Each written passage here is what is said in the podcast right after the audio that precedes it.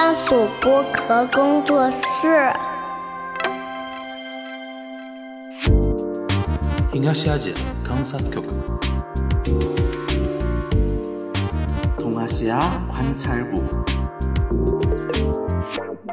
东亚观察局。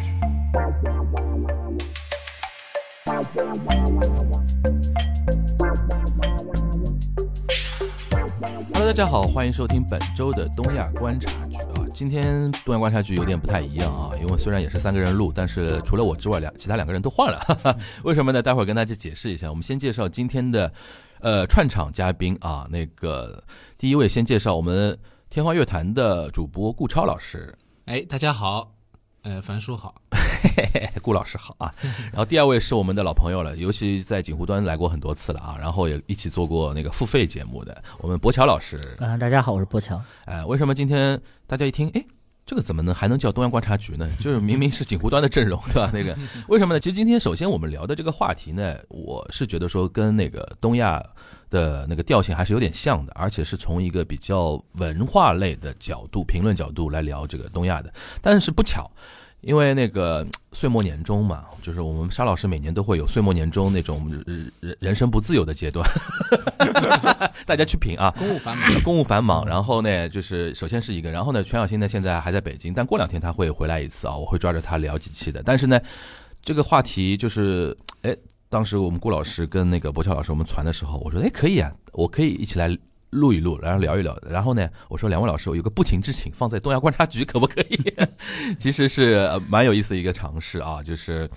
就是关于一个什么样的话题呢？就是呃，我个人啊，因为。因为听过那个天方乐坛的人都知道，那个顾超老师经常在那个天方乐坛里边聊一些古典音乐的一些话题啊，然后就是不可避免的会聊到，比如说我们中国的音乐家，对吧？亚洲的音乐家，就是东亚这块的一些音乐家。然后听过我们在锦湖端的一些节目的人可能会知道，我们博乔对于那个电影圈啊、音乐圈啊什么的，就是评论啊之类的，然后他自己涉猎也很多啊。然后呢，我们想说。我们怎么来看那个我们东亚啊？我们现在不是今天就仅限于中日韩啊，中日韩，就东亚的那个古典音乐圈，我们要限制那么死吗？东亚观察局嘛，要不就是我的我的意思就是说，音乐的领域是不是也限制在那个古典，或者说经典，或者怎么样？可能就非流行吧？对，非流行。对，非流行的音乐圈里边的那些我们的，比如说指挥家、演奏家和演唱家。的一些话题，然后今天我们还想从这些话题衍生到一个什么呢？其实我觉得音乐圈、电影圈、艺术圈现在都有一个呃差不多的一个困境啊。东亚三国其实都有这么一个困境，就是程度的一个高低。是那天博乔点到的，就是我们好像国内对于一个艺术家的评价，往往尤其在这些领域啊，西方占。占据绝对主导话语权的领域，我们国内的评价体系往往也会，呃，情愿的、不情愿的，或者说主主动、被动的被那些西方的语语言体系给控制。具体来讲的话，就是啊，这个人好不好，他的水平怎么样，我觉得我我觉得无所谓。但是呢，只要老外说好就是好，对吧？简简单讲，情那个就是说情况是这么一个情况，对吧？那我们就。最后会从这个角度来跟大家探讨一下这个东西的一个现状和它到底有没有解，或者未来有没有种可能性，我们走出自己的亚洲道路，对吧？对吧？亚洲雄风嘛，对吧？山势高昂的头，对吧？暴露年龄，不得了。那还有那个五十六个民族，五十呃五十六个星座，但是这个五十六嘛，只是代表我们嘛，对吧？就是但是我们亚洲嘛，不是都是一个人唱的，对对对对。东亚观察局关于东亚文艺的座谈会讲话，对对对，哎呦哎呦，高度非常的哎呦。概括。行，那那个那我们展开说一说这个事儿啊。那个我们先让郭超老师跟我们说说，就是如果我们聊到说音乐家这一块啊，就是说代能代表东亚的，现在在国际呃那个乐坛上能够代表的音乐家，我们包括指挥、演奏和演唱来讲的话，如果让你举例的话，你觉得？比如说 top five，或者说你你举五个比较有代表性的，你会想到谁？五个啊，哎，五个能举得随便随便你举几个。我们之前那个就是节目里面天方乐坛第一个想到的嘛，就 是因为还有沙老师嘛，当时时候第一个想到聊的就是小德真儿，嗯，这是绝对是现在可能知名度还是最高的。是的，哎，嗯，这这个我觉得像在世的对吧？在世在世的绝对在在在世的里面，你比如说像日本，所谓就是古典音乐界，无论是在中国还是在欧美的这种日本面孔，那可能就是小泽征尔，外加可能内田光子，这是一位钢琴演奏家对对对对，他的着装风格也是非常诡异啊，就是像我雨衣一样。对对对，我曾经评论过他那身衣服，就是他的上台穿的衣服，除了下雨天穿以外，其他、其他穿都不都不合适的那种透明的雨衣，嗯。而且是红红绿绿的那一种这样子的。然后那天光子也是非常重要的。日本的这种钢琴演奏家，然后韩国的话可能就是郑明郑明勋，对，郑明勋在法国，郑明勋是也是指挥家啊，对郑明勋是指挥，他早期是弹钢琴的，嗯。然后在柴赛里面也拿过第二名，但是后来就放弃钢琴，转入这个指挥这个行当了，这样子的。他在厉害的，柴赛拿到第二名的一个人，然后转到那个指挥领域，能做成那个嗯 maestro，就是 他肯定他后来师嘛，不容易对，在法国也是拿过这个，就是在法法国也是有，应该应该是歌剧院还是交响乐团，是有个总监的职位。对。，就是有巴士底歌剧院，对对对。有过什么法国广播交爱乐乐团，对然后斯卡拉，他在意大利也对，很受欢在斯。卡拉也非常受欢迎，嗯但是他后来就是这个郑明勋，就是好像是在巴士底歌剧院在院内的宫廷政治斗争当中被政变了嘛，然后被政变以后呢，他就一直是就是，据说啊，我看那个勒勒布莱希特对他的回忆说，就是郑明勋就是坐在那个台阶上哭，然后过往的路路人都能看见，而且法国人嘛，在为什巴黎，么哭啊？就是他觉得自己丢失了一个工作，很羞、很羞辱，而好而且好东好东亚啊，对 对 对。对，然后包括他正式不仅是郑明勋一个人，他还有他的就是他的所谓姐妹，还有姐妹嘛，三个，三是三个人吧对对对，？还有比较有名的就是小提琴家嘛，就是这个他姐姐，嗯。对，他姐姐就是这个这个郑金河，对郑金河，对，也是跟 也是另外一位指挥大师的感情生活当中的第三者嘛，然后也因为这件事情。哪一位大师啊？呃，是这个可以可以说，这个没有问题。呃，他应该是阿格里奇和迪图瓦，嗯，呃，这一对他们俩当时应该是夫妻，然后迪图呃阿格里奇是在无意当中发发现了老公迪图啊跟出轨跟郑金河之间的书信啊或者短信啊之类的东西，精然后神出轨那个时候应该没有短信，精神出轨对，呃没有呃就是啊，说不定已经有了那个全方位的出轨 全方位的出轨。对对对，然后这个感情就就是，但是后来阿格里奇跟迪图瓦之间还是保持着比较好的合作关系，嗯，然后甚至两个人还会同时上台，然后包括因为迪图瓦，迪图瓦是指挥，阿格里奇是那个钢琴演奏家，对对对，嗯然后迪图瓦本本人也比较花嘛，这样比较 有名的对吧？对，有是比较有名的，前一阵子也被 Me Too 了，对，活该。对哎，对哎，但是你说到阿格里奇，前两天我刚看那个巴伦博伊姆跟阿格里奇在那个柏林爱乐的那个，哇，两个人你这很感慨，两个都八旬了，对，对吧？尤其巴伦博伊姆好像大病初愈吧，反正一直身体一直身体不太好这两年好像有点，然后全程是坐着坐着治的，应该也是坐着会。结束在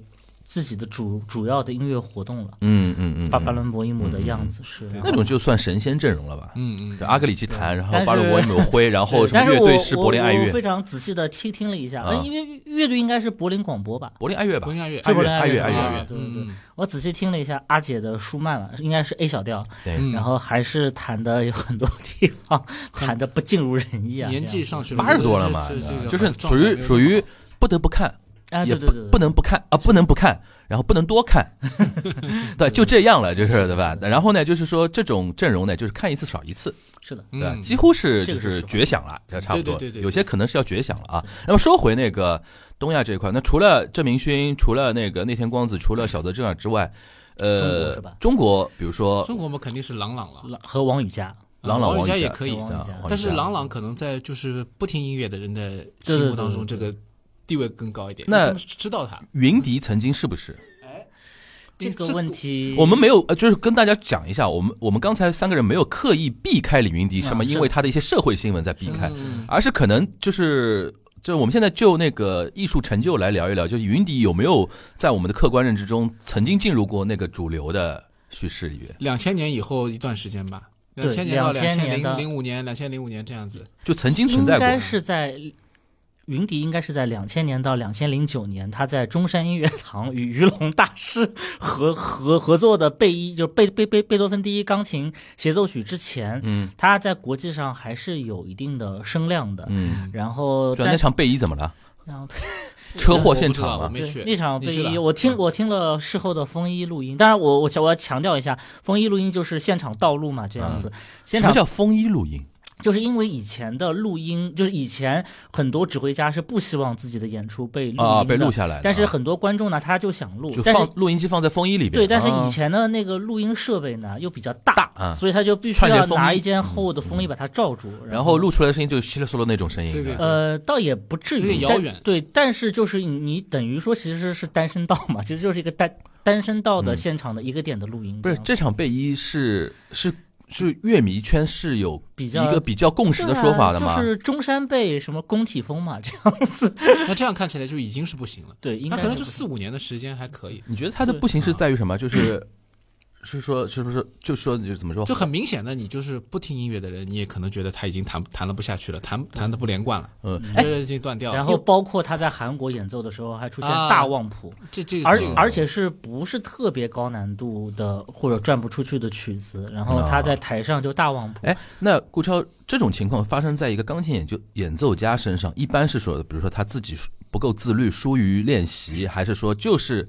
可能就是不知道为什么就是一个状态的一个低迷，是哪种可能比较多一点？一般来讲的话。一，般来讲是前一种多一点，前一种啊，OK，嗯。意料之外的可能性比较小。对嗯，但是也有那种就是真的就是紧张，像比比较著名的就是塔霍嘛，就是法国的一个钢琴家，他后来所有的演出都必须要背一个翻谱的人在他旁边。对对但是呢，这个呢是他的一个安全网，他并不是背不下来或者不练习，嗯嗯他只不过是有这个人在他身边，谱子放在他前面，他心里面多少会安一点这样子。嗯然后包括还有像比较有名的像东东欧的，哎对，还有像波哥这样的人，就是他们肯定不是不练琴，像波波哥属于练琴狂魔，练练到最后手手上都要扎针灸的这样子的人，嗯，对对对，然后所以就是这种情况非常多变。那。就是我有个话题啊，刚才比如说说到郎朗、王羽佳、钢呃，包括李云迪，他们都是在钢琴演奏家嘛。对对对就是那中国的音乐家里边，在别的领域里边，在国际上现在，比如说也是，比如说我们我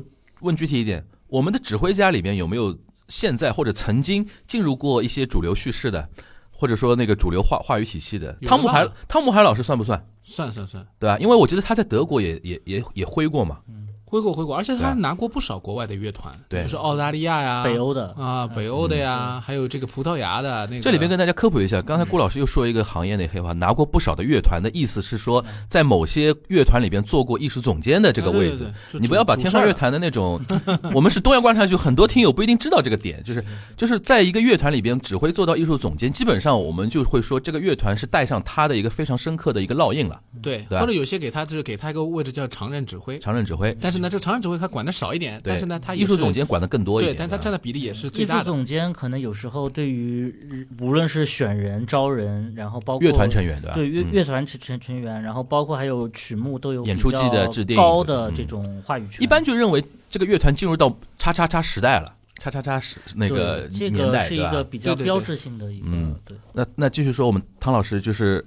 进过呃拿过北欧的，然后澳大利亚的一些团，意大利好像也有吧？意大利也有吗？意？大利我不是印象很深，但是他指过斯卡拉。对，指过斯卡拉。啊这是非常歌剧也指过，对。斯卡拉歌剧他指过，他不容易的。对的，因为那个就是小德征尔以前在他在他那个访谈里面就讲嘛，就讲他去指斯卡拉的时候，说那个因为他跟帕瓦罗蒂关系很好，嗯。所以帕瓦罗蒂就就请他去，就带着他嗯，啊，像带小弟一样带着他去。因为意大利基本上帕瓦罗蒂能搞定的，对对对能搞定的 但，是在斯卡拉的观众是那种非常喜欢虚人的嘛。对小泽征尔在斯卡拉也被观众虚过虚过。哦，然后在这种场合下，就是乐团如果要表示对指挥的支持的话，他们会有一个词叫 shower，就是像就是就是淋浴的意思。他们会把乐器故意敲得很响，来做盖一个试图盖过虚对声，观众的一个哦反击，这哇样子。，这个圈内还是挺那，尤其意大利人哦，斯卡拉是，我觉得斯卡拉是一个，就其他地方的歌剧啊，我觉得除非你唱的巨烂无比，嗯别人会有强大的嘘嘘声，基本上还是比较礼貌的。嗯但拉斯卡拉是一个不太一样的 地据方。据说汤老师去指斯卡拉的时候，嗯，没有发生这样的问题，嗯就是或者说几乎很少就。比较平顺的就挥完了，对，但是他带他去的这个大歌唱家呢，本身其实是在斯卡拉比较容易被嘘的一个人，啊，这这这叫巴托利。这个人是一个以这个唱就是快速的这种炫技花腔为主的一个一个女中音，嗯。哎，但是她呢，因为跟汤老师关系很好，嗯。然后就请她去去指，觉得她指的很好，嗯。哎，就是类似于这样的有合作过，就已经很不容易了，就因为能够得到认可，像有些顶级的乐团，他就到现在可能不是说他呃不不接受呃很多女性的演奏家啊，什么都也有的，哎，能够有这个汤老师、这不是又是啊，维也纳哎。哎，比较少比较少，但是他们现在也在开拓。也，在努力，也在努力。也在开拓。我专门写过一篇文章关于这个问题。对。当然，现在连那个首席里面都有一个是女的，嗯，第三号首席这样子嗯。是的。那还有啊，就是比如指挥家里边中国的。中国的，中国的这个比较少其实呢，这边就是要 Q 一下于龙于大师。于还是龙于大非常非常师，就我们就说一点啊，就是嗯。最近不是那个，就这个凯特·布兰特切特不是演过一部电影嘛，嗯。叫那个嗯嗯。塔尔嘛。对，嗯嗯。塔尔他在里面有一句台词，他说这个 DG 还和中国的，我估计那个翻译可能不太熟悉古典乐啊，嗯。还有跟中国的龙鱼，他就翻成了呃，就是就是龙天祥的龙，然后那哦。个剩余的鱼，哦，其但其实就是是鱼龙，鱼龙这样子，因为那张专辑也也是在上海石库门拍的一张照片嘛，还拿了一辆自行车嘛，这外滩要什么自行车？哦？，外滩对对要啥自行车要什么自行对，车？那那张 DG 唱唱片，于龙老师现在是几个团的？国内几个团的那个？上交，三个团，嗯。还有音乐节啊什么的。他是上交，然后上交中国爱乐中国爱乐，中国爱乐。广州吗？嗯，广州交响，广州交响。基本上算中国最顶的团了吧？对。嗯然后他在国际上其实也有很多音乐会，嗯就是在日本啊、欧洲啊、美国啊，都是有很多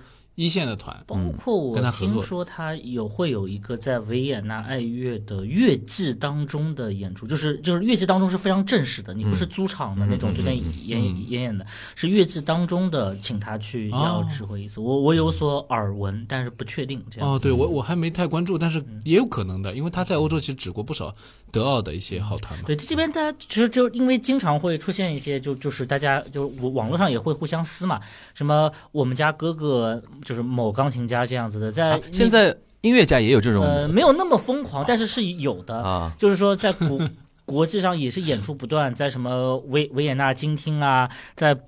柏林爱乐厅啊，都是有演出的。你不信去看看那什么如何？这边要仔细的是要分清楚一下啊，就是音乐厅的演出其实分两种，嗯一种呢是呃就是音音乐厅它或者乐团它自己组建的乐季。乐演出季对，他会邀请他觉得比较认可的这个是其实是高度跟这个演出机构的品味对品味，他对你的认同感，然后以及你的说说难听点，就是票房流量是相关的。嗯，第二种呢，就是租场演出。租场演出嘛，对，嗯就是你你你只要给给钱，我这个厅是空着的，你就能能来演。这个我熟，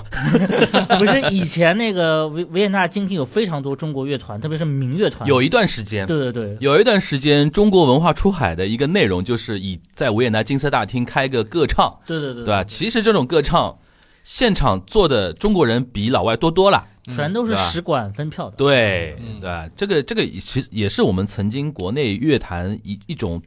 在我理解就是走弯路的一种过程啊，有一种刻意往脸上贴金的这种年代的吧？啊，现在将来还会有吧？应该肯定还会有会有一点。肯定还会有，最近不太方便。对，这两年马上要方便起来。马上马上方便起来，还有还有点，而且呃待会儿其实我们可以聊一聊最年轻的一批年轻人，跟我们这个世代的人啊，有个很根本的区别，他们已经不太接受我们小时候接受那种。就比如说古典乐啊，什么西方那个艺艺术啊，就是那种西方那个主流那个语言体系的那套东西，现在很多，比如说零零后，他们可能会对于这个东西抛来质疑的一种眼神啊。其实待会儿我们可以聊聊，你说这个东西有点文化霸权吧，是有一点的，但是呢，你也要分开看这个问题，对吧？有的时候你没有融入它，并不是因为人家要那个什么霸凌你，而是你首先自己就没有敞开怀抱，对吧？或者说没有感受到这个东西的价值体系在哪边，对吧？待会儿可以聊比较深。还有一个话题就是刚才说到那个，我们说了很多演奏家跟指挥家嘛，就是三国都说到了，演唱呢。演唱就是因为这两天我我因为抖音很有意思啊，就是抖音那种分发系统，我嗯我只要看了几个，就是说那个男高音的那种唱段，我这两天疯狂，我这两天 疯狂在刷那个维拉宗的那个视频，那个他特别有意思嘛，就是一个墨西哥的一个男高音，现在好像嗓子垮了，对吧？嗯嗯，但早年很猛嘛，对吧？早年很猛，然后我就我就刷了一个，然后其现在集中推给我很多那种男高音的那种东西，因为我我以前高中的时候那个在合唱团待过一段时间嘛，啊唱男中男低的嘛，啊。然后在我的视角里边，男高音就是这个世界上最珍贵的一种东西，就是太难了。好的男高音真的很难，这个顾超肯定同意的，对吧？好的男高音真的总体来说比较难得。总体比较难得的，所以说我这最近这这这两这两呃这两个礼拜，就每次打开抖音就会看看那个男高音的那个东西，然后我就想到一个话题，我们小时候不是经常有什么世界三大男高音的演唱会？当然它它是一个商业炒作的一个产物啊，是不是？帕瓦罗蒂、多明戈、卡雷拉斯，但自从帕瓦罗蒂去世之后，其实这个概念等于是名存，呃、也没有名存了，名都没有了，就不。对但是我记得他们在的时候，他们晚年的时候，已经在当时国，包括中国国内也一直在聊一个话题。呃，新一世代的不是三大男高音啊，在哪里？或者中国有没有中国的什么三大男高音啊？然后这个有啊有啊有啊，中国有了，中国就国内院长了吗？这个都是领导不好意。思啊，就顾老师是业内人士，对他比较不方便对说，我呢是业外人士，可以随便喷。那喷什么？我没过听听我们不今天不是不是不是来喷的，就是我想回到那个话题，就是三个中日韩。现在我们说那个古典，那种就比如说美声唱法吧，嗯就是美声领域里边的那个演唱家，比如说我们现在觉得说比较顶的，在国际社会上比较被认可的，现在有有哪些？就何慧十几节，对。十一节，十一节和会，我觉得都是和会可以的，在就是在意大利语这块，对，特别是何何辉老师，无论从实力到名气到合作过的乐团，嗯。都是非常顶级的。十一节比较年轻一点，嗯。但是也是已经有非常多的国际邀约嘛。然后嗯包包括也唱过像《军中女女郎》，九个 high C 啊，对对对对，非常多 high C 的这种高难度的这种乐曲，也是比较受追捧的。嗯。然后日韩嘛有吗？韩国是曹秀美对吧？哦曹秀美美就已经是前一代了，就非常传奇。曹秀梅年纪很大了，啊，现在还在唱呢。这样前段时间，前段时间在纽约好像唱了那个演唱会，好像还是以她为中心的，嗯，有过那么一段时间新一。代有谁啊？新一代的话，韩国就比较多，就基本上每一年就是全世界的声乐比赛里面，韩国人是最多的。对这个我就想问一下顾老师了。嗯我有个感觉哦，就韩国在演唱这一块儿，它是有什么样的一种文文化底蕴积淀吗？就是我现在观察韩国，比如说音乐剧、歌剧，哪怕包括流行歌曲，他们在演唱这一块儿的那种培训啊，还是什么呀，是有一种非常独特的东西嘛？就导致好像一直在层出不穷的那种情况。然后相比哦，我想来想去，日本好像我就怎么没没怎么听说过日本有那种什么那种古古典乐的那种歌手啊，比如说男高女高那种，在国际上特别，尤其年轻的一代，好像我几乎就没怎么听说过。我不知道是不是韩国人的这个生理条件特别好啊，嗯就是确实出的各种声部的歌唱家特别多。嗯，那么这几年就是在欧洲看的特别多，我基本上每次去看歌剧总会有韩国人的，对，连斯卡拉到上海来演歌剧都有韩国人就。带一个韩国人过来这不是故意带的吗？肯定不是故意带的，就是但正好就是有唱的，不是故意，带的，顾超带的。我带不了。嗯啊，但是呢，呃，你看这个，呃，就整个的这个风气可能跟之前的前辈有关系，就是他们之前出过这个曹秀美，可能对他们的影响蛮大。而且曹秀美是一个什么样的人呢？就是曹秀美的传奇性就在于她当时时候等于说是西方的大师，嗯，到东方来找未来的明星，就找到他了，嗯那就重点扶持呀，嗯对吧？给他很多机会，因为是谁找的？是卡拉扬找的。卡拉扬找到他说：“你来这个唱我的这个萨尔茨堡音乐节跟什么乐团合作。”那当时时候的指挥皇帝钦点的未来之星。八，十年代的，对，一个就是我们前面讲了，就是带汤老师去斯卡拉的那个巴托利，嗯，他他和这个曹秀美是同时代的，就是被卡拉扬看中的年轻人。哦。那你想，这个这个一一来以后，他这个传奇性就很强了。嗯，然后另外就是曹秀美这个人，他后来而且成为我觉得韩国可能就主流视野里面一个非常重要的一个人物，嗯。因为他后来还演那个韩剧啊，嗯，啊、演韩剧里面演那个什么声乐老师啊、歌唱家啊曹秀美是一个女高音，花腔女高音，花腔女高音。对对对，他演过不少的这个韩剧，也是一个就是大众的一个知名人物。他有没有那种感觉，就好像我要把这个歌剧演唱或者演唱这个东西，尽量的留在大众的视野里边？肯定有的，我觉得他有推动作用。然嗯后还有就是，他也确实是就是树立了这个典范。我不知道他有没有就是说在后台有没有帮助很多人，就是或多或少，你我猜他背后帮助你刚才说到那个、那个，我很有感觉，就是比如说八九十年代有一波，就是说。他刚才顾超提到一个很关键的一个词啊，就是当时有一波西方的，比如说呃音乐家也好啊，嗯。那种他们到亚洲这边关注到亚洲这边，当时其实当时有一波的嘛，嗯。你比如说，我们经常中国说第五代导演，其实也差不多是那种时代的吧。嗯，就是我一直有种感觉，我上次跟一个纯艺就是艺术圈的一个，他是研究当代艺术的嘛，就是我们在探讨探讨一个话题，就是其实啊，并不是说因为什么曹秀美，因为什么张艺谋啊，因为什么，比如说我们那个，比如说八九十年代有一批什么，比如说呃艺术家这样的崛起，他们本来在那个地方，只是当时有一波西方艺术的像马可穆勒这样的人，潮流，他们有一种说，哎我们下一个主题是要寻找东方的、亚洲的。下面的，然后他们就比如说音乐家有卡拉扬出去找的，然后什么电影有电影圈子的一批人去找，然后等于我们有点像被清点那个意思，就东东亚几个国家的那些艺术家都被清点了。那其实其实还是在那个西方的那个就是说艺术圈的主流的语境的一个变化下才崛起的嘛，嗯嗯，对吧嗯是有这种感觉吧？其实超越了音乐圈了，已经。对，而且现在因为有一些确实有一些客观的政治正确，不是说不好，就是积极的一方面的需求嘛，就是你总得有的时候会需要一个亚洲面孔啊什么的。就是那是西方的一种政治正确，对对对吧所以他们需要可能哎，就是说你总得找一个找一个，那么找谁？要不指挥，要么是唱的人，要么是拉琴的，要么是弹钢琴的，那正好就是有这么一代一代的人吧，嗯，对吧？其实我想这个，呃嗯，就是任何一个人，就是能够到 top 这个水平的，一定会有这样的背后的这种政治因素的推动吧。这个，但是他当然他前提他首先得受到业界认可。嗯，当你成为这个能够超越这个业界本身，在这个大的这个大众范围内进入这个视野，我觉得古典音乐还真有都有一点这种政治因素在里面。那为什么日本就好像演歌歌唱家出的少呢？这个你有观察过吗？有日本以有总结？前是蛮多的，但是是吧对，但是现在好像确实，像我想了一下就没想出来过我我印现在象好像少比较，我自己个个人比较喜欢的就是那个藤村美穗子，就就是他是跟阿巴多合作过的，嗯但是他本人你看。就连顾超这样的专业人士都会哦，知道，就是来过上海的，对对，他还来过上，应该唱过《古雷之歌》吧？还还还有还贝九，对，还有斯卡拉贝酒对对对也是他唱的。所以呃所所以说就他原来是我们公司的，所以我稍微恍惚了一下，他离开我们公司而去了。对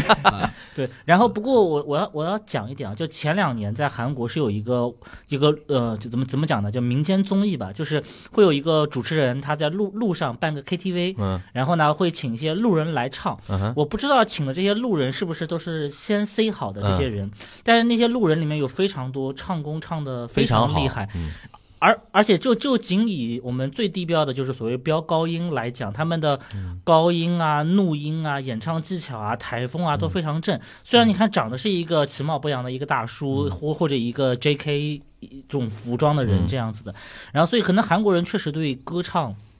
本看来是有身天赋的。就非常有天赋。嗯然后不是还有句名言吗？说韩国只分三种人：已经出道的、准备出道的和还没出道的。我觉得跟“出道”这个两个词两个字也有关系。是因为我们之前一直探讨过，就韩国因为很卷嘛，然后阶层固化，你像有《寄生虫》这种电影就表现它阶层固化很重。你知道这有一种说法吗？为什么韩国那么多小年轻要去做 idol？这是他阶层上升的唯一通道了。现在可能是，嗯，那可能比如说歌唱技巧、表演技巧这种东西，可能是对于很多年轻人来说，它有点像那种我们学英语啊、学什么的一种技能，说不定哪天你就能用上。然后踏到这个演艺圈里边，然后完成这个阶层上升。那如果这样的话，它就变成一个全民运动了，是的，对吧？就是全民，就是我们什么琴童很多啊，那是 那种东西。而且但它他们的意目的不太一样，而且唱歌它还有一个好处，成本很低。嗯高度看天赋，你跟弹钢琴或者拉小小提不一样，对对，你得买乐器找老师，搞不好很贵，还要弹参赛。钢琴很贵，对对你这个嗓子就在你你你身上，你只要天赋足够高，那你还是有非常高的几率，一个比较低的成本对，而且韩国也是一个高度综艺化的一个国家，说不定某个机会你就有可能到主流的一个电视节目里面去吼两嗓子，然后突然一下子成名了，都有这种可能。我觉得有这点这这种那种那种背景在啊。行，那个那我突然想到，刚才说到曹秀美嘛，曹秀美其实跟小泽征尔那一代相比，她其实差了很多的一个世代了嘛，对吧？差对她差了一代了嘛。那但是对于像小泽征尔这个年年代的那个呃，就是说指挥家来讲，他当时是如何在西方那边就是获得那种他是怎么闯出来的呢？他跟曹秀美应该不太一样吧？背景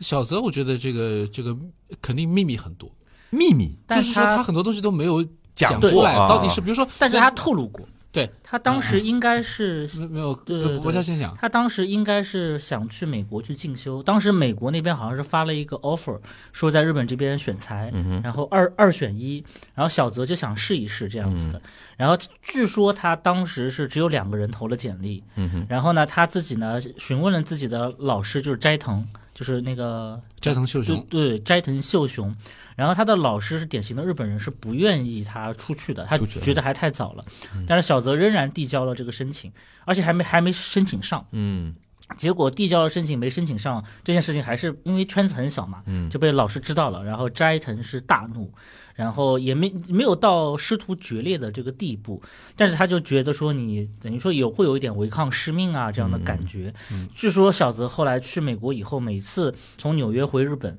都会带他老师最喜欢的这个伯爵红茶，这个 Ear Grey 的这个去谢罪。红茶去让老师开心。据说斋斋斋藤是等到小泽已经在那个 Tanglewood 上已经取得比较高的成就以后，才原谅他的。中间会有很多，当然，但是他小泽的师母非常喜欢他，所以他通过师母这条路线也是安抚了一下师傅吧，这样子。嗯，日本老一代人还是比较内向，我觉得日本文化当中一直都有这种内向、内生性的东西，他比较强调本土意识嘛，对。所以他也就像比如打棒球，呃，那个去那个大联盟之前，以后有有的要在 J League 要要要哦，不是 J League，就是那个呃，日本的职棒职棒里边对吧？那个好搞搞一搞了。而且我觉得，就是你看那个，就是总体来说，他们的文化自信确实是在东亚里面算比较强的。其实总体来说，自负吧，我觉得文化自负。我还有我觉得日本人是文化自负。对。然后另外一方面，反过来讲呢，嗯就是他们也就是在就是如果说我们中国只看发达地区，就是说大家差不多水平的地方，嗯，那么英语水平，嗯日本肯定最差。对对对所以你刚前面讲唱歌，其实也有这个原因的。啊，外语哎，学外语，而且就是说，你唱，其实你学外语，其实学外语嗯是跟唱歌是一回事儿，学唱歌是一回事儿。为什么呢？学唱歌就是在学习一种新的语言，对你嘴巴怎么张，对，对吧？你嘴巴怎么打开，怎么怎么闭，还有模仿能力呃。对模仿，就是日本人这方面，就是他们的意识确实是比较弱的。嗯包括连刚才说小泽征尔，其实他外语都很差的。嗯他自己不是去讲他留学生涯的时候都说嘛，他这个外语就是一点都不通的。在去法国的路上看法语，十几年都没有通过，对对。就去法国，他就路上随便看一点，他就自己很开心啊。他说：“他说我这个我这法语根本就没人能听得懂，但是但是我这就是随便这么一一一说，他们也都好像懂了。其实懂没懂谁知道啊？就是人家可能比较人比较好吧，就他自己也这么说嘛，就可能人家都是就是人比较欧洲人嘛，法国人嘛，就就随和一点，或者说就是给可能对你这个陌生人一个一个比较可怜客气。哎、年轻学生他比较比较同情嘛，嗯呃，但是就这样的一个情况，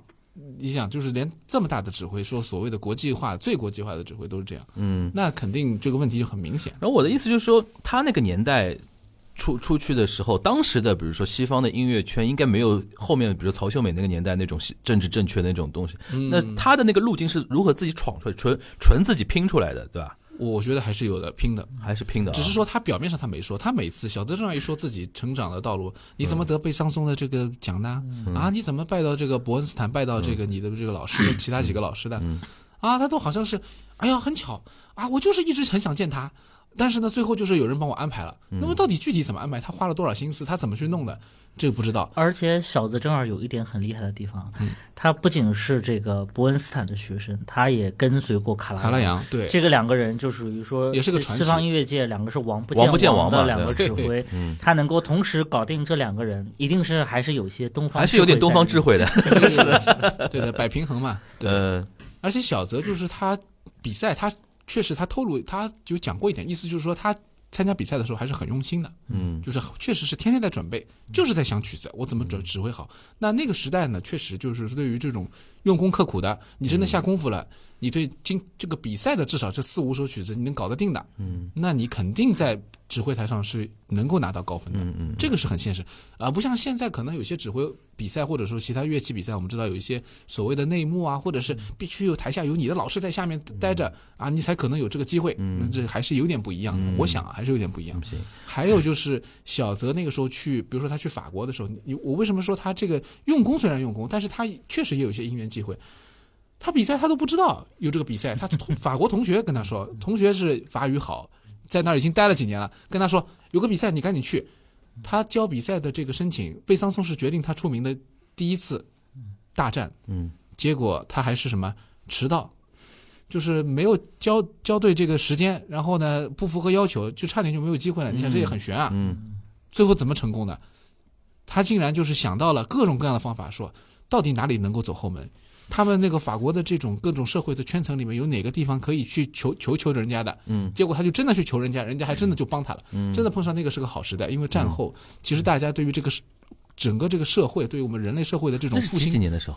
那是他应该是年轻时候吧，六呃五十年五呃五六十年代的时候，五十年代六零年之前应该是，因为他是他六零年以后已经崛起了，嗯呃五五十年代末的时候，所以那个时候大家可能就整个社会也真的是欣欣向荣嗯吧，就是有看到一个年轻人那么远过来，而且他法语不通，人家还觉得他可怜，说不定还更愿意帮他，嗯对吧？就是有这个引起了法国人的同情心。哎真的是 一代就类类似于他们人一代人的。想法就是音乐才是我们共同的语言，是吧？你这个对法语世界说不好世界大同嘛那个时候真的很理想化的，肯定。哎，那你刚才刚才说到那个，就是他的后面这个法国这个比赛的一个结结局是什么？我们很多人不一不一定知道。结局就是当时时候，全世界有大概一百多个人吧，就贝桑松你说的对，最后就是入选的是几十个人一起比嘛，嗯最后小德正好是第一名，嗯，就因为这个比赛，他在欧洲获得了巨大的名声，有很多机会。门砖就是一个敲门砖。对，而且呢，这个比赛因为算是一个大比赛，那么在现在说起来是指挥界是也是大比赛，哦，现在还有，呃，也还有而且就是很多人就是靠这个比赛还继续再出来，嗯嗯就是他之后很多日本人都去这个比赛，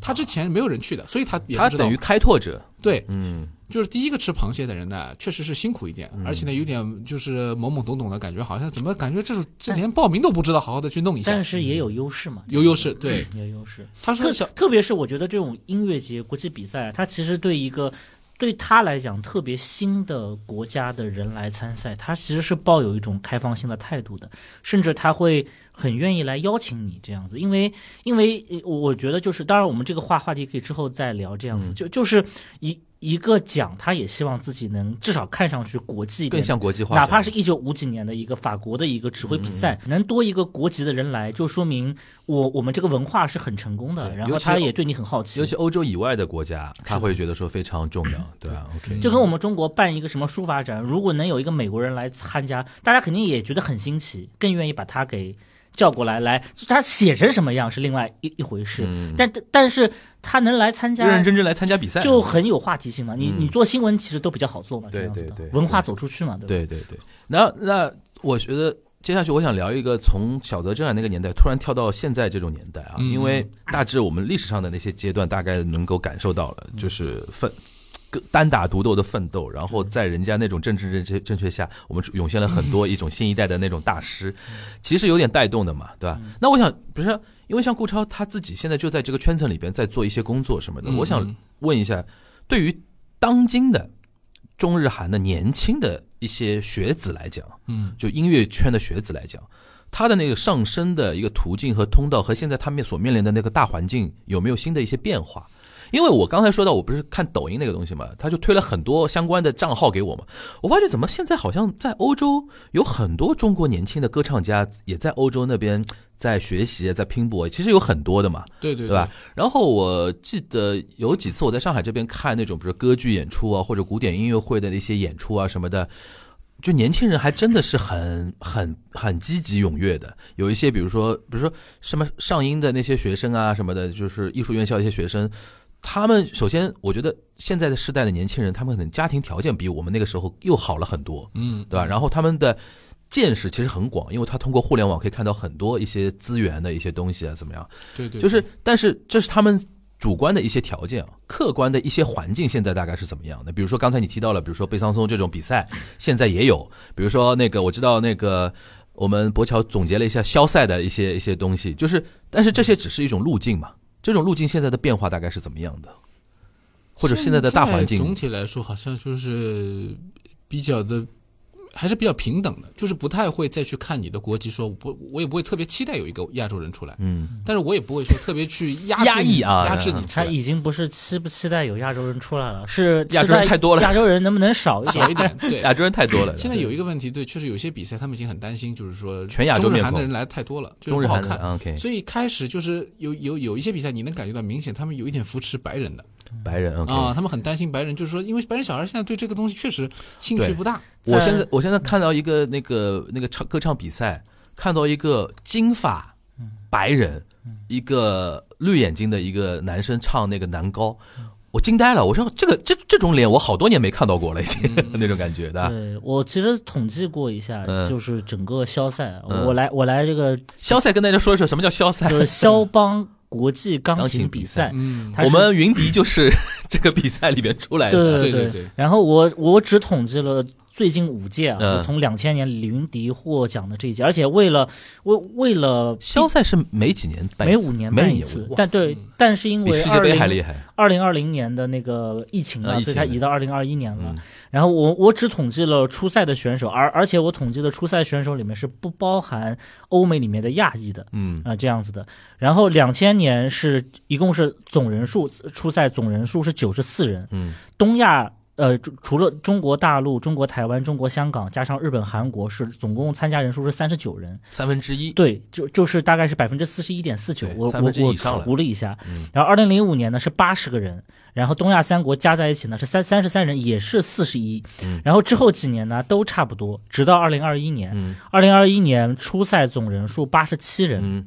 然后东亚东亚三国总人数参赛人数是四十七人，一半了。已经是百分之五十四了。嗯，一半以上了。然后呢，最好笑的呢是二零二一年的这一届的肖赛的冠军呢，呃，是个加拿大人加，拿大人。但这个加拿大人呢叫刘晓宇，对，就是一看就是个亚裔这样子，而且是会说中文的。因为你统计的时候都没把他算到那对个他甚至那个东亚里边去，对不算东亚三国的人嗯这样子的，所以你能看到整个就是包括还有柴赛，包括还有利兹，包括还有其他的种种比赛，这个是因为我们情同多吗？郭老对，我，觉得就是一一代人的这个钢琴梦嘛，激励啊，就是大家觉得中产阶级家里就该配个钢琴，小朋友就应该从小学个乐器，对吧？这点好像东亚三国一样的。对，但是就是说，可能年代有一点差别吧。可能嗯现在就是说日本啊或者韩国，慢慢的会退出这个这个世代，就是不会觉得我必须要这样做。中国呢是在在这个可能在中间或者中后段。就是之前几年的话，肯定是家长都觉得一定要这样。嗯，以后可能家长慢慢觉得，哎呀，我何必逼我的小孩呢？让他开心点也可以的。对对对，但是之前的话，几代家长基本上都是，就是说，特别是就是说，怎么讲？像我们的打鸡血嘛，对我们的半半代以上的那种家长，半代以就是现在上小朋友七零后，对小朋友都是现在个位数的年龄的，嗯基本上觉得自己小朋友，哎呀，最好周末嘛，先那个周六学个早上学个跆拳道，下午弹个钢琴，周日嘛早上去游个泳，下午去画个画，七五后的家长，跳个舞，哎呦，学的满满的。对，对这种基本上是这种比较比较要求比较高。但是就是说，你看美国，其实我们不要说美国好像很随意的，或者说没有文化根基啊，他们有也有一代七十年代时候的那个钢琴潮。啊，对，但是这个基本上到了八十年代后面就破灭了。就是你你再看现在哪有小朋友一定要要求去学钢琴？在美国已经不成不成。七十年代的时候，家庭教师这个钢琴的这种课外辅导是非常非常盛行的，而且家里面人不管怎么样，破钢琴要买一台。现在在北美学钢琴最狠的应该也是亚裔的家呃，全这个绝绝对是这个样子，就包括那个耶鲁的那个虎，那个我们叫蔡什么蔡美彪，还是叫蔡蔡什么，就是耶鲁的那个女教授虎妈妈，嗯，她两个女儿都是学小钢琴，提琴的，嗯，对，而且在中国的音乐院校里面，其实是流传着这么一个话的，嗯，呃，就是比如说啊，你的音乐就是音乐附属幼儿园，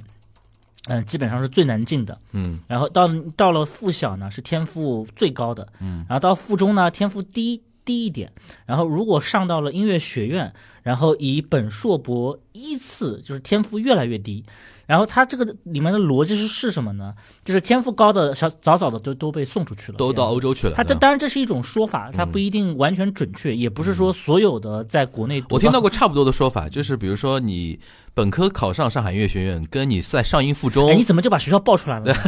因为我身边只有听到这种声音嘛，是的但是很很正常嘛。对就比如说有点有点底子的家庭，比如说小孩在中学的期间，老师一直跟你说，哇，你这个要好，你这个要好好培养什么的，他很早可能就已经到欧洲去去去学。所以很多的就是像这这次肖赛里面，就其实是前年吧，二零二一年的肖赛里面，嗯。确实是也也，但是去年肖赛里面也有一些央音自己培养出来的嗯。学生，包括上音的，能够参加到里里面去。但是你能看到比较顶尖的很多还是在。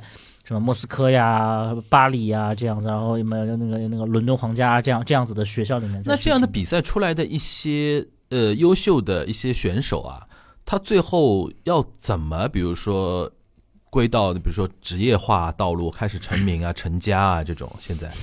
这个我觉得这个它会有成熟路径嘛？总总是一个比较现实的一个问题吧。嗯，你要么就后面去做老师，对，很多是做老师，对，要不然呢，你就是想做职业演奏家，在舞台上的话，那你可能就需要需要很多经纪公司的介入了，对吧？那也不一定推手有些人可以个人，也可以他自己可以搞得定。还有个人的啊，有两条路呃你说，可以走，一条呢就是比赛，嗯，比赛是最简洁的，就就我我的意思就是，就比赛出来了，你已经比赛出来了，后面呃会有比赛出来了。就比他不靠经纪公司也可以啊，自己自己单打独斗也是可以。对，然后他怎么单打独斗某一个指挥家关系比较好啊，某一个乐团关系比较好。啊、搞关系，然后包括还有像比如说二零一五年的肖赛冠军就是韩国的赵成真，嗯嗯，他赵成真现在在韩国的地位就相当于中郎朗在中国的地位。啊，而且是有一些饭圈化的，我看过赵成真三场演出，你刚刚说的那个哥哥那个是不是就是他？也是有演他的。这个赵赵成真就比较可怕。然后他，我第一次看他是在美国的一个小镇，嗯，我刚刚晚上走进音乐厅，就感觉自己不在美国，在韩国。韩国，就身边全部是在说韩语的人。嗯我们说说一句比较有那种带有刻板印象的话，嗯我甚至感觉现场就弥漫着炸鸡和啤酒的气味的那种感觉。啊，不是泡菜的气味。对对对，然后那些韩国人对于赵成真是非常之崇拜，嗯甚至在离开现音乐会现场的时候，我们跟几个韩认识的韩国朋友还聊聊了一下。嗯，他说我在韩国根本不可能买到赵成真音乐会的票，我只有在中国才有可能，呃不，我我只有在美国才有可能买到赵成真。对，然后第二次是在上海，因为是听 Misa，他跟纽纽约爱乐合作，应该是肖一还是肖二这样子的。嗯然后从音乐会刚一开场，赵成真、刚一和指挥同时上场的时候，我就感觉我后面有两个妹子不是非常正常，就是不是你在音乐厅正常见到的观众，看到 idol 了，就是会尖叫，哦。就是你在音乐厅你很少听到有人会尖叫，对对对对，然后会窃窃私语，就类似于就是欧欧巴好帅这种感觉。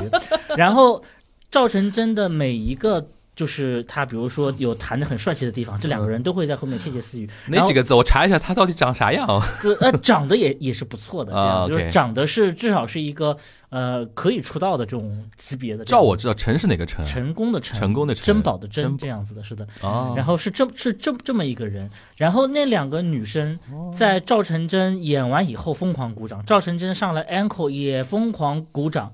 然后到下半场就消失了，因为下半场没有赵成真的演出这样子所以说赵成真就完全饭圈化的已经是有一点嗯点饭圈化的感觉了，就有一点怎么讲呢？就像有一点像那个日本的那个羽生结弦那种感觉啊，就是哎呦，你踩雷了，踩雷了是吧？好，那还是不太一样的，我觉得。那还是不太一样的。哦对，我错了，我错了，我错了。呃，确实是不太一样，嗯因为羽生结弦他还是有很多人格上的这种魅力也存啊在。钢琴家他很多时候他不能说话，他也而且赵真真也不是那种说表态啊，我要我要怎么样，或者我觉得这个世界是怎么样，他没有这种世界观、人生观、价值观的这种输出。所以还是有点不太一样，嗯。但赵成真的这种这种人的呃人对对他的这种喜欢，我的感觉就是他还是有一点他们的这种民族的这种怎么说自尊心，就觉得自豪感在在这个圈子里边，终于有一个我们那个大韩民国的一个明星，对吧？那对对种感觉，我要捧他，我们要让他从被全世界看到那种。基本上上一个就是这个郑郑明勋了，嗯，那就差那么多哦。年了。哦，是这样的能够有就是国际乐坛这么认可的，嗯，对他是他是唯一的，因为你你想唱歌什么，我们前面讲韩国人是多呀，对。但是你在歌剧院里面，你你唱到头牌的对啊，你唱唱到什么程度你才能出来？这是他好像唱歌这一块，好像真的东亚这边是没有说特别国际上的特别厉害除非你必须是就是流行音乐明星，啊，就是古典的话好像很难出头的。啊，就是 BTS 这种 那我们还说这 Black Pink 吧，啊，BLACKPINK 啊有一点这种感觉。但是就是我我觉得韩国人就是这这一点比较。可能我可能我们也比较能理解，就是这样。就一旦出现一个，比如说在足球、在电影、在在古典音乐方面韩，国会更更狂热对一个被西方彻底承认的人，嗯然后韩国会把他当成一个民族英雄，而甚至让他背负一些他不该背负的国际认可在他身上。而且东亚这里边，韩国是最重的这种氛围，嗯，日本是最轻的。就刚才我们说到，他自负那个，对对对。就，比如说有一个人在，比如说国际上已经被捧到红到一塌糊涂了，日本人觉得也就还好，就不着急去不着急去捧他。就就像那个在范克莱本拿拿拿到冠军那个日本的那个、呃、盲人音乐家，那个盲人钢琴家哦那个、很火的。那个事情，呃，对，不，他但他一开始的是他火也是火在就等于说比就是我们他有点励励志的励志的点。感觉嘛，这个励志的点是日本人最吃的，是的。但是不会因为说你是是在国际上获奖了，我就怎么怎么样了。对对对对对，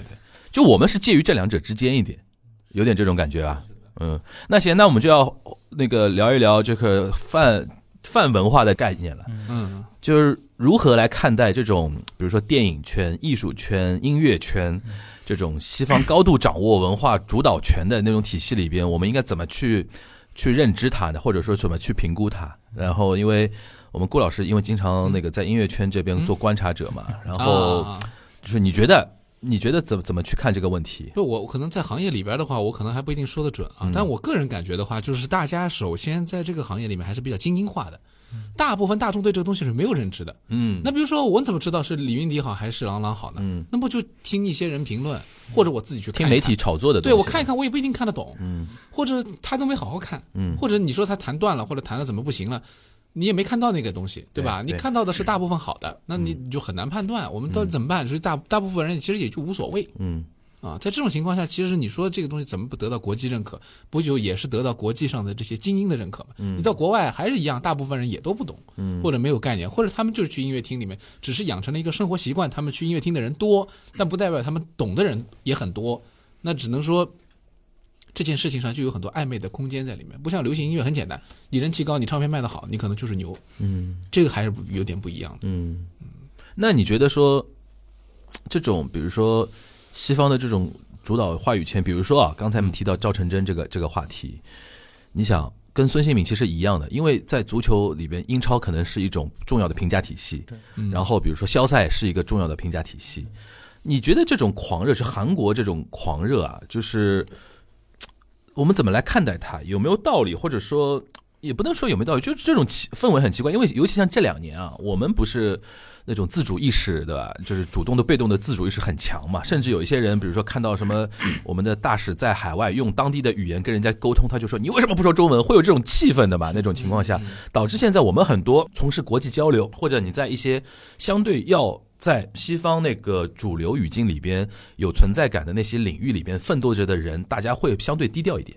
对吧？现在都会有这种感觉吧？不太讲说哇，我在哥们儿在海外怎么怎么样，哥们儿怎么怎么样。你现在来怎么来看就就这种东西？是未来我们是不是二三年嘛？我们站在二三年，未来我们应该如何去处理这种距离感？这种东西呢，我就要说一些官话套话了。我觉得是百年大计。为什么说是百年大计呢？你别急啊，文化这个播客啊你现在文化这个东西是需要红很长红色播客，它需要很长时间去培养的。嗯比如说你一定要就是带着很强的目标，说我两三年、五年啊，我一定要实现把谁谁谁送到哪里去。我们看这个世界杯也没把中国队送到哪里去嘛，就是这个送不到哪里去，但必须得是你按照这个规律去培养。至于说别人是不是认可你，我觉得这件事情，我我还是稍微倾向一些日本的这个态度，就是你也别太期期待别人来肯定你，你先把自己给肯定了。那我们音乐圈应该怎么玩起来呢？自己应该怎么玩呢？自己怎么玩啊？就比如说啊，大家努力嘛。比如说啊啊，就比如说像，因为像那个博乔也好，顾超也好，嗯嗯嗯或者像沙老师也好，我们都算，因因为尤其像你已经在这个圈内在做一些工作了，绝大多数还是乐迷嘛，嗯，对吧？那你觉得音乐这个产业啊，我们说产业，你比如说包括音乐会啊，那个唱片啊，出出什么，但可能已经是上一个时代的那种消费，包括演唱。会，其实也有都有演唱会点都有点过掉了。就啊这个东西对于一个国家的一个文化的一个产业来讲的话，是真的是很有价值的嘛？一个是产业，一个是事业。我觉得，事业如果是按照金额来看的话，这个产业不算大，不算大，对，总的加上流行的那些所有的，包括电影加在一起，可能还行。嗯。但是这个这个并不是一个经济效益为先的一个东西，我还是这么觉得那我啊。但是事业作为事业来说，它是一个呃提振一个国家的一个素质的一个东西。其实我觉得这个大家客观的扪心去想一想就知道了，哪些国家文化实力强。比如说我们现在说世界上最大的一个范例的一个国家，就是文化自信有有比较强的底蕴，嗯呃，它的国力反映出来也是很强大的，就是德国。嗯啊我觉得这特别明显，就是他们的这种综合素质和对于这种自身文化的一种要求，就是每个人对自己内心当中文化的要求投射在这个里面以后，你去看它整个它的社会，它包括它的文化产业的这种这种繁荣，对外输出这种能力，它其实也很输出，它输出乐团啊，你能说点具体的例子吧？我能感受到你说的那个意思，但是我觉得要说的稍微具体一点，因为嗯。其实你刚才说的那个事情，其实就我想表达那个点，就是我总感觉哦，我们过去几十年啊，中国某种文化产业，尤其跟西方要我们要靠拢西方的那个文化产业，有的时候是有点在装装着做样子的。嗯，就比如说各地都要搞自己的新年音乐会啊，然后这新年会肯定是那个交响乐团性性质的嘛。有的时候是一种在政府扶持下的某一种泡沫吧，对吧？但是呢，如果泡沫散去，我们总归会问这个事情到底是不是就真的是只是装样子呢？也不是，其实很多人是会在那个事情里边感受到很多文化的召唤的、美的享受的，那个它是有价值的。你包括事业也好，产业也好，那其实我们很容易做事情极端嘛，就是好大干快上的时候，咵，对对对到处都是这样。因为现在现在我去很多那种二线城市啊什么的都有大剧院，对对，都哇，在造的都他妈的贼好。然后呢，如果这这个风潮过去了，人家又会有怀疑，说说我们为什么要造那种西方语境下的那种东西啊？然后呢，不是不是，又全面否定。就我觉得这个都是我们的特色嘛。但我们今天不不讲这个事情啊。然后顾超刚刚提到德国那个例子，我就觉得你是不是讲具体一点？就是你对于他们的那种观察，因为你刚刚提到很很重要一点，最终还是说你每个个人对于文化的一种向往、一种产一种需求的东西，是会产生在这个国家的文化产业上面的嘛？对对对对吧？你比如说你你有没有说一种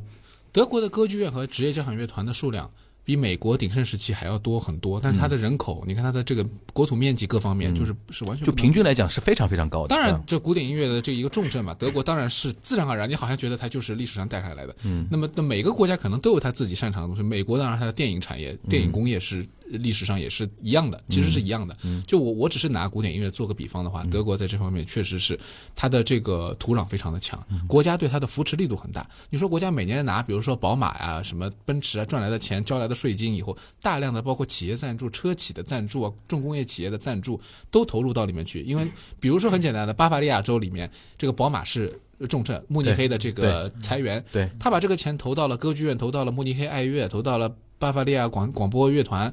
啊、或者广播，只直接广播就是国有的一个很重要的这个文化投入的这个这个目标。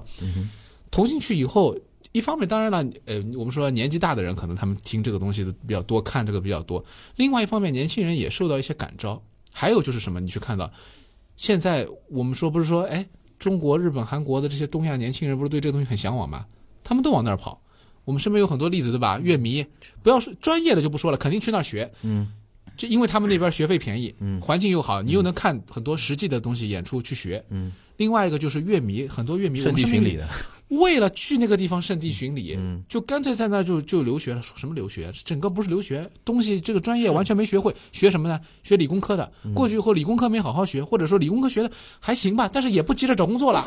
我们就就就是在朋友哎圈估计跟你看到的是一样啊，的，对，就是呃就是有很多这样的人，就是他们都是什么，就是一边学一边在那看音乐会。他们其实是我说的那种真的被他那个文化艺术的东西所感召的那批人，。对而且他背后有的有一种说潜在的或者说比较泛的价值观，其实把这批人吸引在一起了嘛，嗯就很简单。但是我觉得是本质上还是这个市场的原因嘛。嗯，这个市场其实，在世世全世界范围内也不是特别多，比较可能比较有这种市场的，可能就是日本和德国，就是它是真的有一帮。认认真真的听众，他会真金白银的掏钱，而不是靠主办方赠票啊，或者什么赞助商赠票才会去听这种音乐会。日本有很多那种什么三得利音乐，像日本光是在日本的东京就有多少音乐厅，有多少的乐团 NHK 啊这样这样子的乐团在这个地方，他们是有一帮固定的听众的，持有月季票的，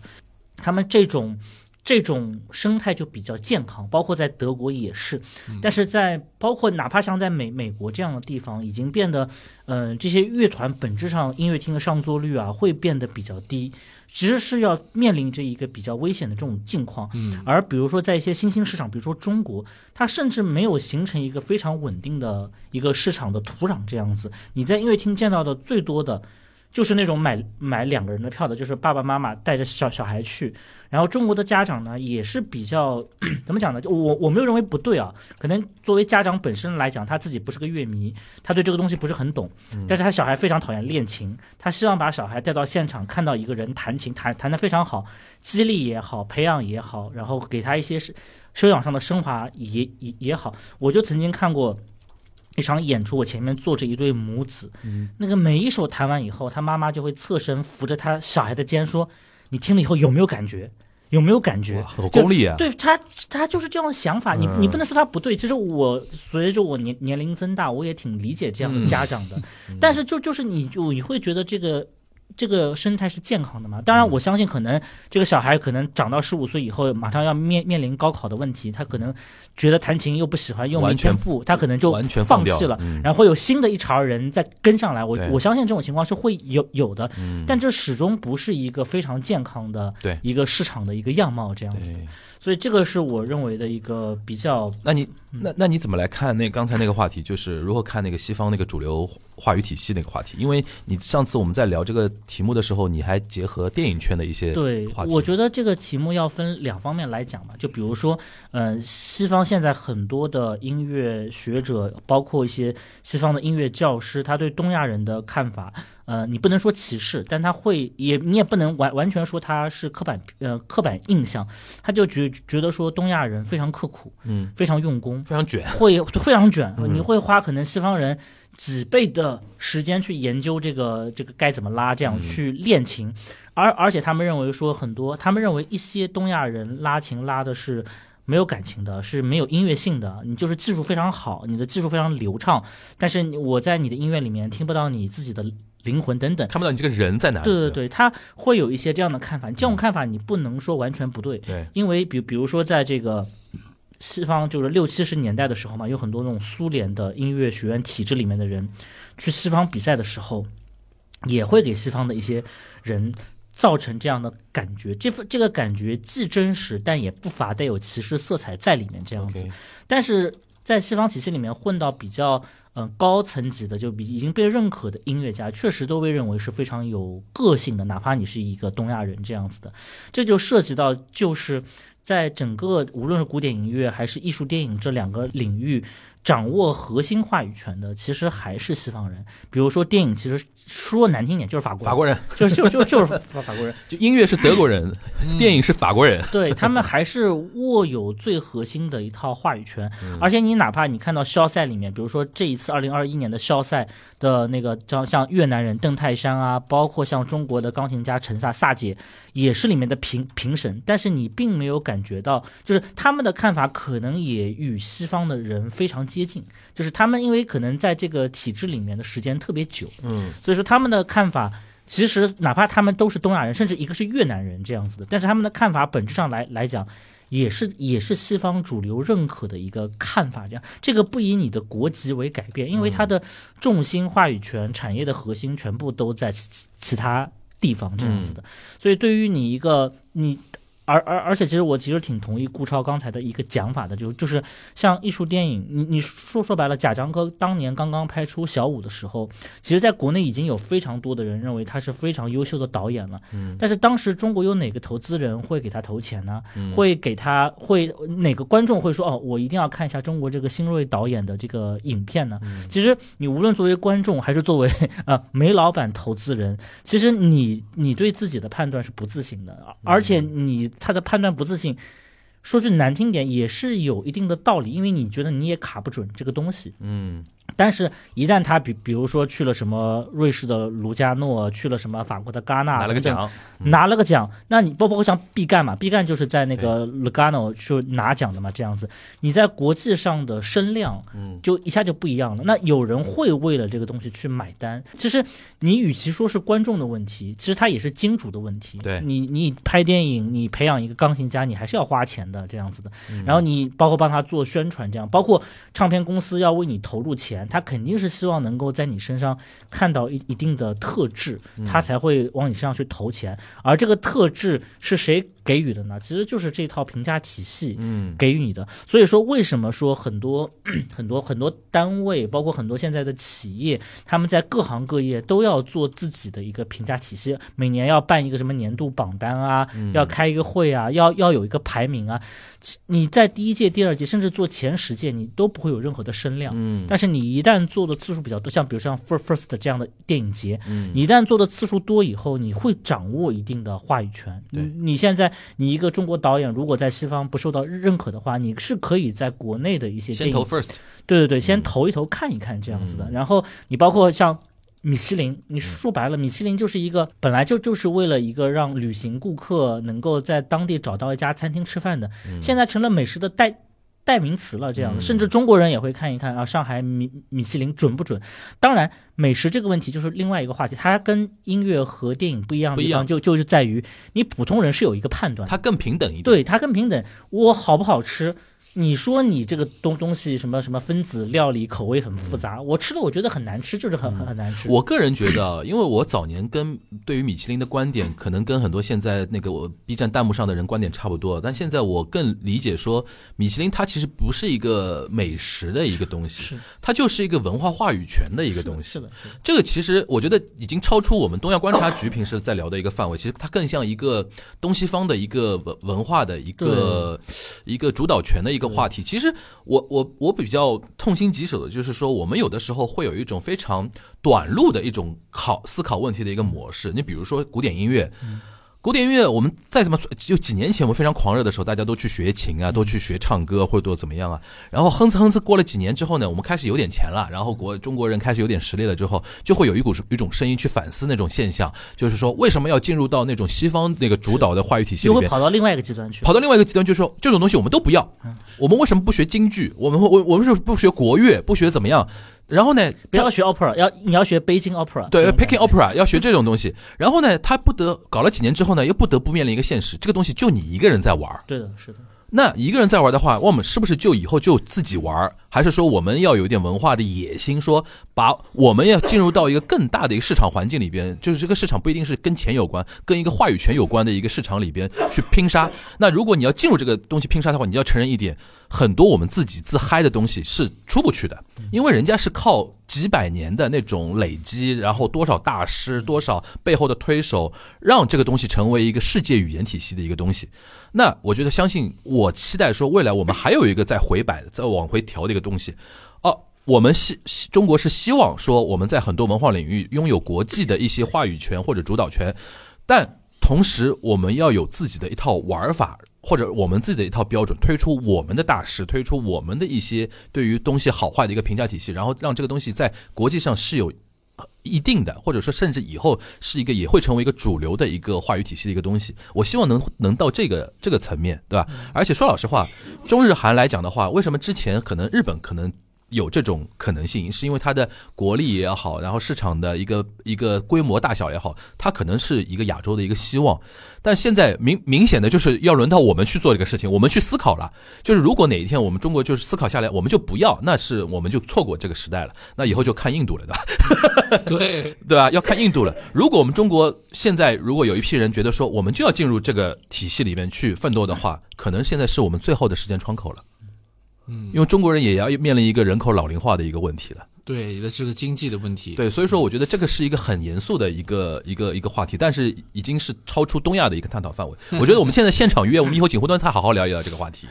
好不好？或者跑到我们那个那个就是天方乐团去聊 聊聊这个话题啊。太小了，行行。行我简单了做个收尾，跟大家预告一下。其实今天因为是那个顾超跟博乔，我们三个人呢，其实是一个。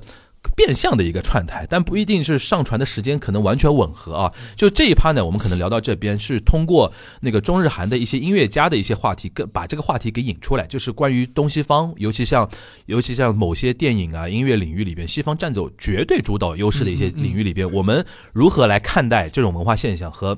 未来我们的路怎么走？然后听到这边呢，大家请移步啊，可可以移步天方乐坛，我们要聊另外一个话题。这个话题呢，你说跟我们今天这一趴有关吧，也有关，也不完全有关，对？就这个人也国际化。对啊，我们聊一个人叫 Sakamoto Ryuichi，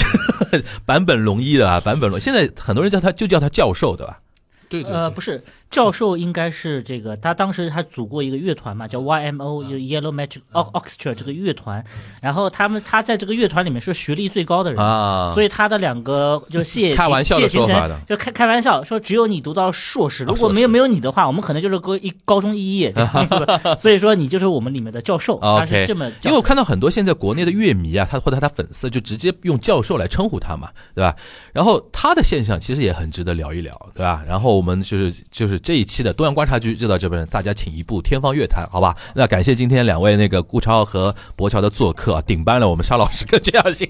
我们是就什么硬生生的加了一期。感谢那个感谢大家收听今天的那个东阳观察局，我们下周再见，拜拜。拜拜。拜拜。